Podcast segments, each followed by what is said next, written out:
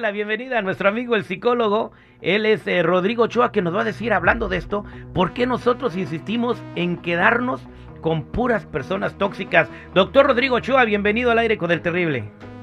Muy bien, Terry, qué gusto saludarte. Sé que Jenny está por ahí, también me da mucho gusto saludarla nuevamente. Nos vimos hace poco. Bien, el día de hoy vamos a platicar de algo que le pasa mucho a nuestra comunidad y es que se casan con parejas tóxicas, viven con ellas toda la vida y luego tienen hijos.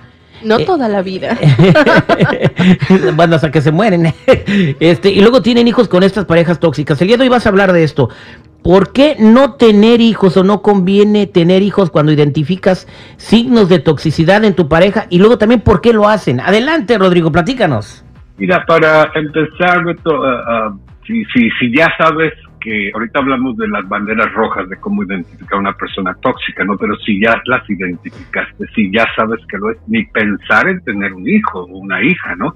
Sabemos que eso va a terminar mal, a menos que la persona que sabiendo que su pareja es tóxica tenga un problema, un trastorno que llamamos de dependencia. Entonces, esta gente se va a quedar ahí, las otras razones por las que se quedan ahí es por cultura, es por el que dirán, es por la sociedad, es por la presión familiar, quién me va a mantener, gente que no está preparada, que no es independiente, sobre todo uh, sin menospreciar a la mujer a quien admiro mucho, pero las que hacen eso bastante, quedarse ahí a pesar de la toxicidad, es, es la mujer.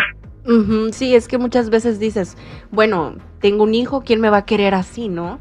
O ya tengo dos, ¿quién me va a querer con dos? Y agarran al primero que se les atraviesa, al primero que quiere el paquete con todo y los regalitos, ¿no? Pero volviendo a lo de la toxicidad, de la pareja tóxica, ¿cuáles serían las banderas que te indican esto? Bueno, alguien que tiene vicios, que te manipula, que te controla, que ejerce el poder uh, financiero en tu contra, que te engaña, que es celoso o celosa, que te golpea, que hay violencia doméstica, que hay violencia verbal, todo este tipo de abuso emocional indica toxicidad y, cuando se identifica, digo, vamos a dar la oportunidad de hablar de esto, ¿no? Vamos a ver si, si esta otra persona, hombre o mujer, quiere hacer cambios, quiere hacer modificaciones, entiende lo mal que está, quiere mejorar la comunicación y la situación, pero si después de ofrecer la ayuda, de ir a terapia, de hablar con la familia, incluso hay gente que arrima la religión, para poder hacer entender a esta persona tóxica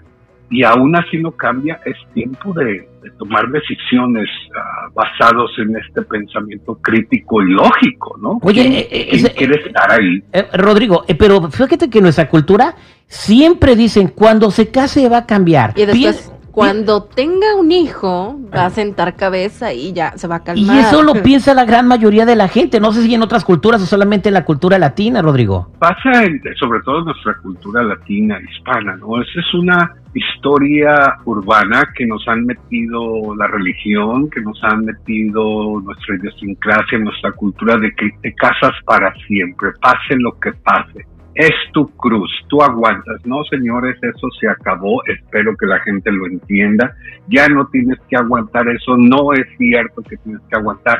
También hay que ver este tipo de nuevo pensamiento de no aguantar mucho nos, nos lleva a, a, estos índices de divorcio actuales y de separación tan altos, ¿no? Estadísticamente, oficialmente, de acuerdo al gobierno que nos miente constantemente, dicen que la gente se separa o se divorcia en un 50%. Quiere decir que una de dos parejas van a terminar divorciados. Nosotros sabemos por los estudios que esto no es cierto, es más alto. Ay, güey. ¿Por qué? Porque estos estudios, estos estudios no están tomando en cuenta que a veces en nuestras culturas la gente casada se separa, pero no se quieren divorciar. O el papel no está contando en la corte, en las estadísticas.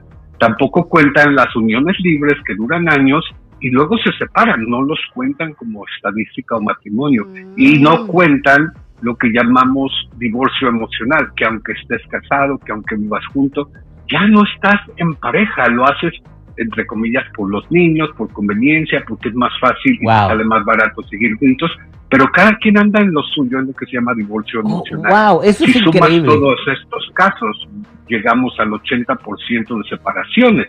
¿Qué quiere decir? Que solamente dos parejas de diez logran mantenerse unidos basados en una serie de componentes que otro día podemos hablar. ¿no? Eh, Pero eh, la, la- exactamente. la separación es grandísima. Oh, Rodrigo, tengo una pregunta, este, nos queda poquito tiempo para finalizar.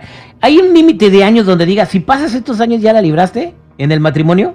No, no, no. De hecho, tenemos ah, estadísticas muy claras. Ah, el primer año es como difícil, pero muy luna de miel, el ajuste, pero después de ahí empiezan a salir, ¿no? La- los números que tenemos es que a los siete años hay generalmente en muchas parejas, en un, en un gran porcentaje, hay crisis. Puedo dar ejemplos de cómo alguien ha provocado la crisis y ha cambiado la situación y la dinámica dentro de las familias de lo negativo hacia lo positivo, ¿no?